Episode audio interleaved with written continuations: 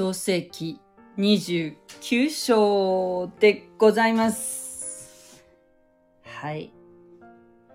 こんばんは。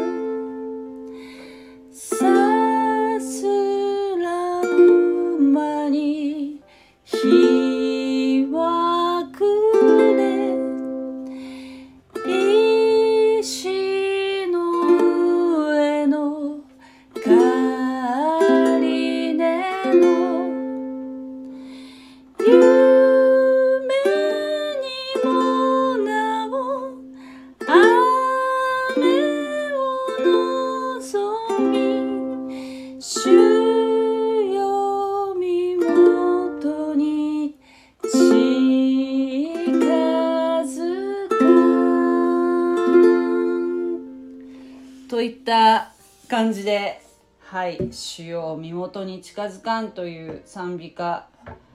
これはまさにこのヤコブが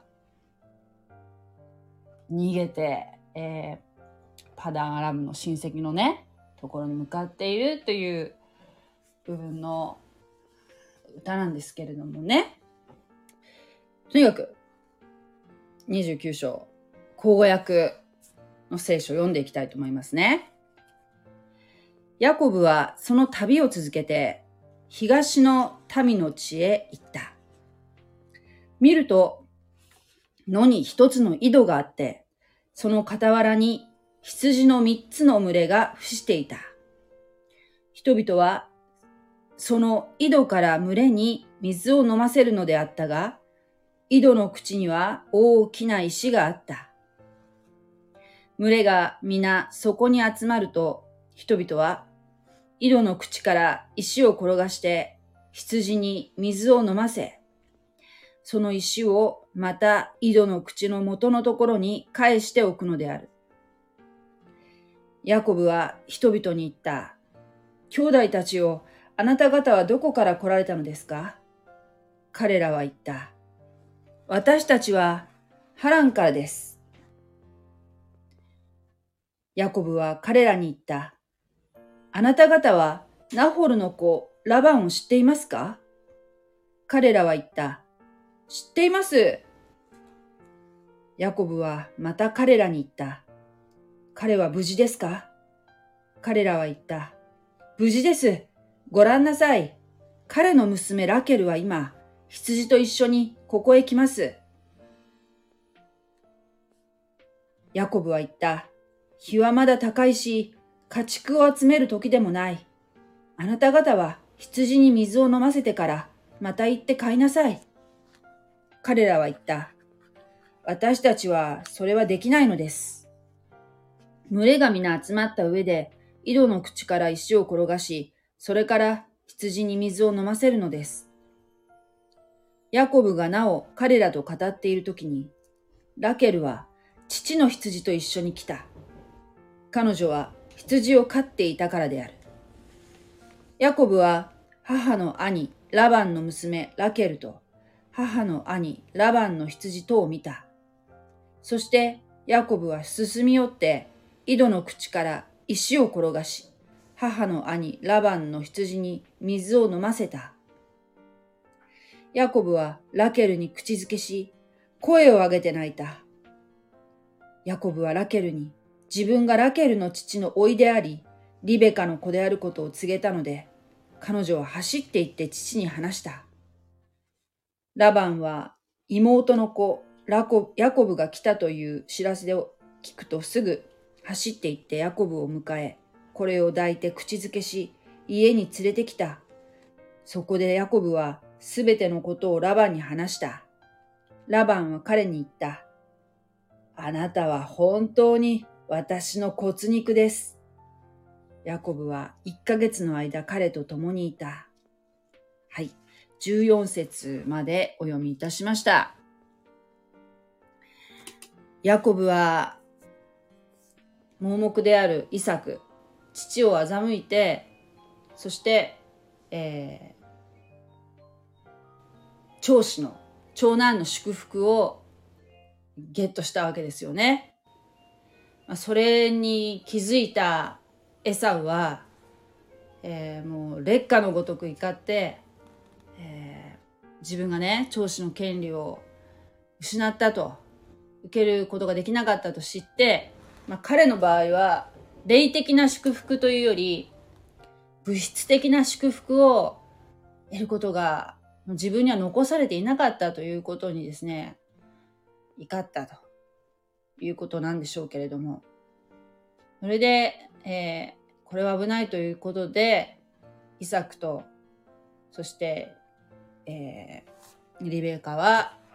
お母さんのリベカは、えー、ヤコブを逃がすんですね。逃がしました。そして、決して、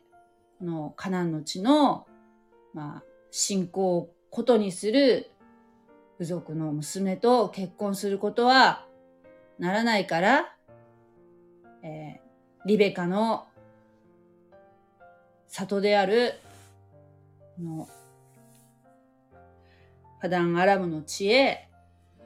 パダンアラムの、えー、ラバンですね、ラバン。えーやえーと、リベカの兄はラバンですよね。ラバンのところに行って、そこで、えー、嫁を探しなさいというふうに言われて、そしてイサクに祝福されて、まあ、家を飛び出すわけですけれども、その旅は、おそらくたった一人の孤独な旅だったんですよね。で、えー、イサクと一緒にね、ヤコブが住んでいたところの土地っていうのは、おそらくベールシェバと言われる、まあ、カナン地方の一つの場所だったんですけれども、そこから、えー、リベカの里であるパダンアラムのハラン、ハランの地までの距離っていうのは、おそらく720キロぐらいあるということなんですよね。そこをですね、えー、ヤコブは、どうも、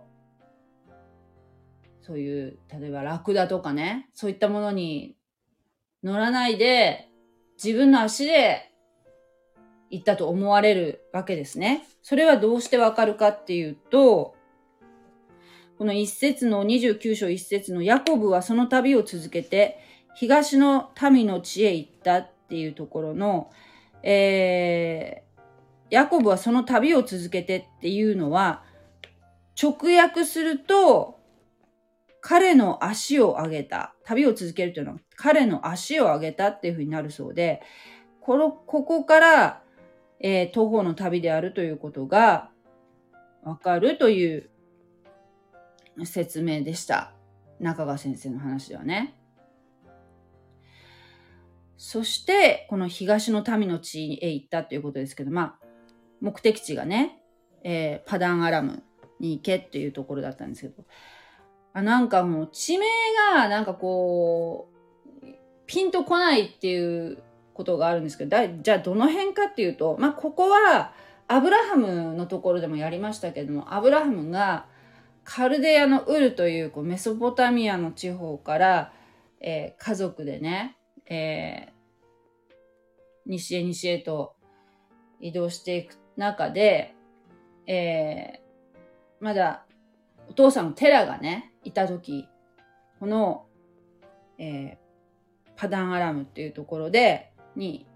一時期定住してたわけですよね。で、そこで、アブラハムは証明を受けて、神様の証明を受けて、そして、えー、老いのロトと一緒に、老いのロトと、あとそして、お嫁さんである、えー、サライと一緒に、まあ、神様の導きに従ってどこへ行くというのもはっきりわからないまま、その神様の言葉を信じて出発したわけですよね。でそこで兄弟たちと別れたわけですけど、その兄弟たちが、えー、まだ、未だ、その、このハランの地に住んでいるということなんですけど、パダンアラムっていうのと、アラムナハライムっていうのと、ハランっていうのの、この関係性が私よくわからなくて、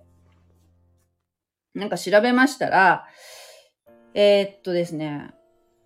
アラムナハライムというこう場所があって、そこの北部がパダンアラムというところになるそうで。そして、そのパダンアラムの中の町の一つであるのがハランっていうふうになるそうなんですよ。で、だから大きさ的には大きい順番に言うとアラムナハライム。そしてその北部のパダンアラム。そしてその町がハランというふうなこう関係性になるらしいです。おそらく。はい。波乱、波乱の地ですよね。さあ、まあね、この、例えばリベカを連れてきたアブラハムの命を受けて、えー、アブラハムのしもべである、あの方、なんていう名前でしたっけ？えー、アブラハムのしもべ。えー、ダマスコのエリエゼルね。ダマスコのエリエゼルが、ここに嫁探しに来た時っていうのも、お話がありましたけれども、過去。あの方は、まあ、お嫁さんに対する花嫁料をね、そのラクダやロバにこう満載して、そして旅をしたはずなんですよね。そして単独ではなくて、キャラバン隊で来ましたよね。アブラハムの命令に従って。そうやってこう準備万端で来たわけですけれども、この720キロ徒歩でですよ。しかも、ね、丸腰で、ほぼ丸腰で来たわけですよね。だけど、この29章の前のところで、えー、ヤコブは、この石の枕ね、石の枕でこう夜ね、心細くやっていたところで、なんと、えー、そうですね、その、まあ、ベテルと名付ける地になるんですけど、そこで神様に出会うわけですよね。このはしご。はしごがかかってて、そこを見つかいが上り下りしているのを見るわけですよね。で、その今自分が寝ている場所っていうのが非常に聖なる場所であるということを知りましたということなんですけれども、はい。えー、その時にその神様と出会ってね、そして祝福を受けるわけですよね。まあ、おそらく受肉前のイエス・キリストだと思うんですけれども、それで、まあ、この孤独な徒歩の旅ですけれども、全面的に神に従い、捧げることを誓った、誓って以来、彼はもう神によって、もう力がみなぎっていた。もう本当に精霊に満たされたような、こういう状況になっていた。だから、この長い旅を乗り切ることができたわけですよね。ということになるんですけども。はい。ということで、そして、ついに、えー、ある井戸にたどり着くわけですね。そしたらその傍らに羊の群れが3つありましたと。そして羊がこう、えー、地面にこう、伏していましたと。で、えー、井戸があって、その井戸はね、蓋がしてあったわけですね、大きな石でね。そう、蓋がしてあるっていうのの理由っていうのがよくわからないんですけども、一つは水が溢れないように。溢れる。井戸から水が溢れるっていうことがあるんでしょうか？ちょっと、どういう形状の井戸かよくわからないんですけど、もう一つの理由が、まあ、水を清く保つため。まあ、ゴミが入らないように。檻とかね。まあ、それはなんかわかるような気がするんですけども、まあ、井戸がありましたと。だけど、そのに、それにこう羊に水をガンガン飲ませている風でもなく、まあ、羊はその周りにこう、三つのグループに分かれて伏している状態であると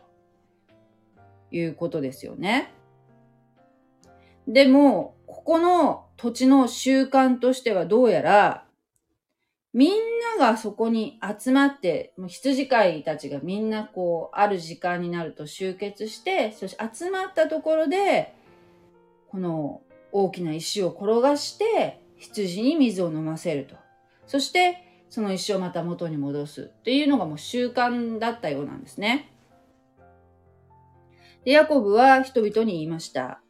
兄弟たちよ、まあ、こう親しみを込めて兄弟たちよ。ヤコブ自身の羊飼いでしたからね。あなた方はどこから来られたのですか？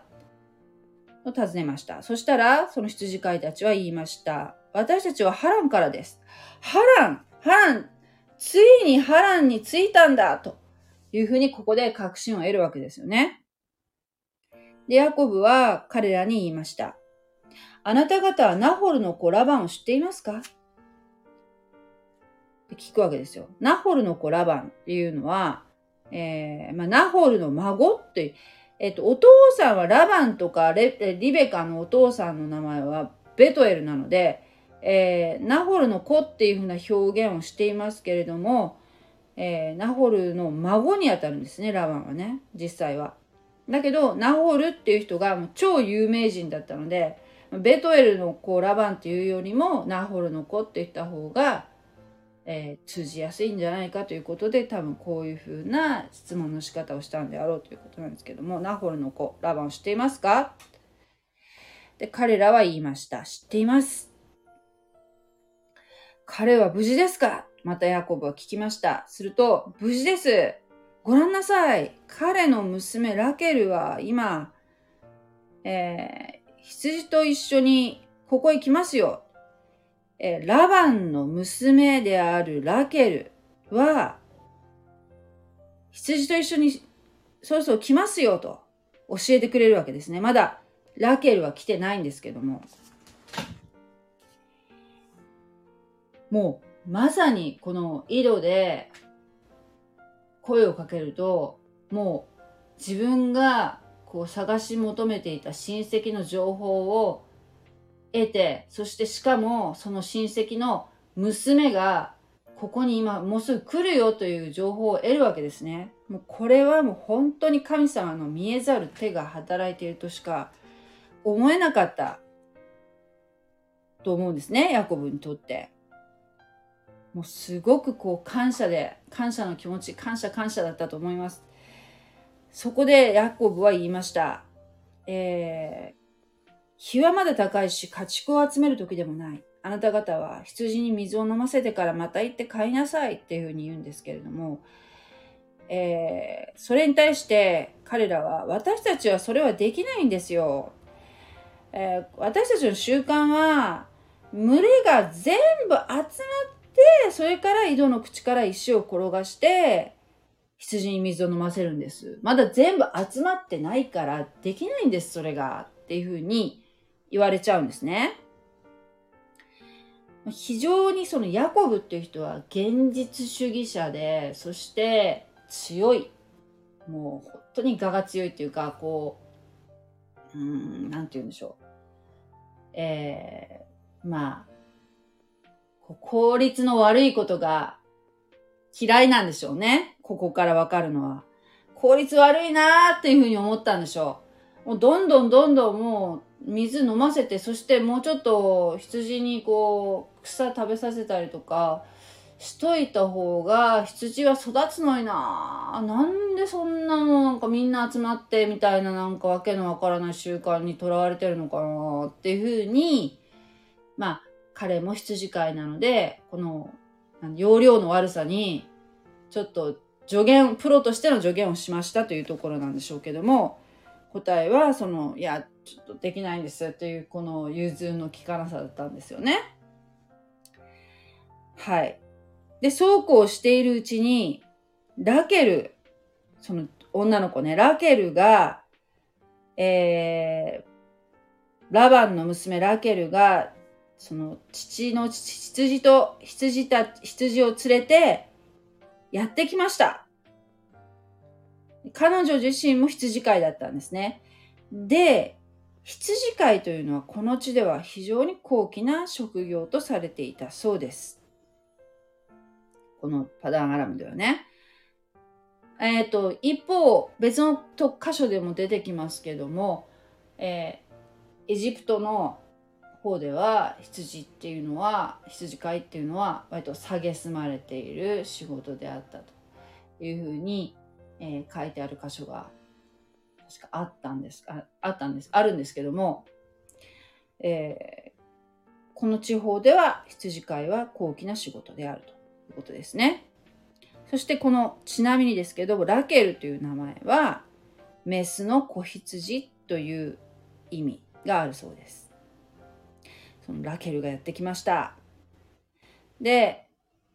ヤコブは母の兄ラバンの娘ラケルと母の兄ラバンの羊を見た。そしてヤコブは進み寄って、なんと井戸の口からもう一人で石をどかしたんですね。石を転がして。そして、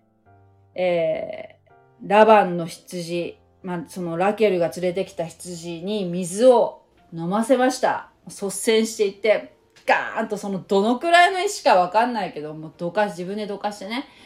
でもみんな集まって飲むんだよ。それがルールだよっていうのをもう完全に無視して、無視してやったわけですね。彼は。それはなぜかというと、まあ、彼の性格がその習慣にとらわれないという性格であったというものと、もう一つは、まあその、みんなでじゃないととてもどかせないような石だからこそみんなが集まってっていうことになってたのに一人でどかしたっていうところでですよそのもう相当な力持ちだったんでしょう。ね、そしたらほらやっぱり女の子に好意を持ってもらえるっていうことも期待してっていうこともあったかもしれません。一人で石をどかしました。それから、えー、ヤコブはラケルに、えー、口づけし、声を上げて泣きましたと。ちょっとびっくりするけど。まあでもこっち、この辺の人の習慣はそれはもう、まあ口づけっていう風に書いてあるけど、まあ挨拶みたいなね。ほっぺにチューみたいな感じだったのか、まあほ、頬と頬を寄せるような感じだったのかちょっとわかりませんけども、え、まあ、本当に感激しているわけですよね。一つは、ヤコブはこう、まさか、自分の親戚にこんなにスムーズに会えると思わなかったっていうことと、神様に感謝する気持ちと、もうすごくこう感極まっている。と、いうこともあるけれども、何よりも、もう、ヤコブはラケルにもう一目惚れしてるわけですよ。一目で、可愛いから。メスの子羊ですからね、名前がね。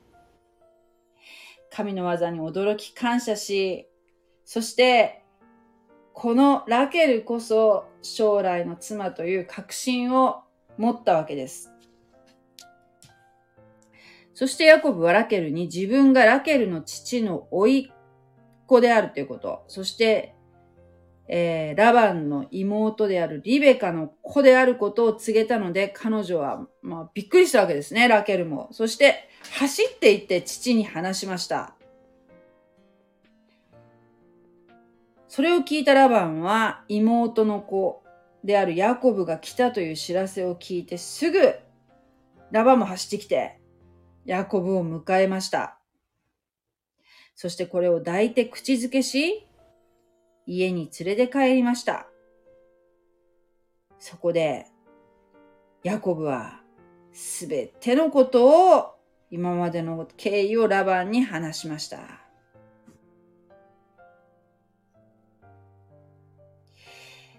で、この、この箇所なんですけれども、じゃあ、その、私たちはどういう、こう、絵面をこう頭の中に想像する、すればいいのかっていうことなんですけども、ユダヤ人の伝承では、ヤコブが何歳であるかという、この時点でね、何歳かっていう伝承があるそうなんですね。それは、77歳。で7っていう数字は、まあ、完全数であるという、こう聖書的なね、意味合いの完全数であるっていうふうに言われてるので、まあ、7の7、77歳っていうのは、まあ、非常に意味がある数字なのかもしれませんけど、77歳ですよ。でも、私たちは、その70、今の77歳ぐらいの年の人を想像しちゃいけないんだよね。えー、当時はまだとても寿命が長かったので、77歳って言っても、まあ、まだね、そうね、40代、30代後半から40代ぐらいの働き盛りの男性を想像するといいと思うんですよね。全然寿命が違うからね。で、あともう一つ考えなきゃいけないのは、ラケルが、ラケルがじゃないや。えっ、ー、と、リベカがね、リベカっていうのは、つまり、ヤコブのお母さんですけども、リベカが、えー、子供を授かるまでイサクと結婚して、お父さんであるイサクと結婚して、リベカが子供を授かるまで20年かかってましたよね。結婚して20年子が授からなかったっていうことを考えると、77歳、ヤコブが77歳。20年目に生まれた子がヤコブですからね。77歳プラス20年で、90、97年。だから、もう本当に、リベカが結婚して家を出てから、もう100年近い年月が経過しているということなんですよね。ということ、本当にもう親戚と再会するのが、肉親と再会するのが、もう97年ぶり？ということ、再会っていうかね、会うのがね、ということを、まあ、ここで、ちなみにですけど。だからまあその、ね、77歳との男性とこの裏若い、ラケルが何歳かっていうのはちょっとわかりませんけども、まあ、若くて可愛い女の子のようにね、描かれてるから、これはどういうことかなっていうふうに、まあ、考えちゃうんですけども全然そのあの見た目年齢っていうのは今と違うってことを一つ、えー、頭に入れておいた方がいいんじゃないかなと思うんですよね。そして、まあだから、ラバンにしても非常に嬉しかったと思いますよ、この時点ではね。もう親戚が、本当に100年ぶりに訪ねてきたっていうぐらいのこう衝撃的な出来事だったわけですね。だから走っていったわけですよ。はい。で、ラバンは彼に言った。あなたは本当に私の骨肉ですと。もう私の親戚だよ。ああ、もうなんか、リベカにどことなく似てるね。みたいな感じの話もあったんじゃないでしょうか。えー、で、ヤコブは、えー、1ヶ月の間、彼と共にいましたと。ことですね。1ヶ月間、まあ、ゴロゴロお客さん状態ではなく、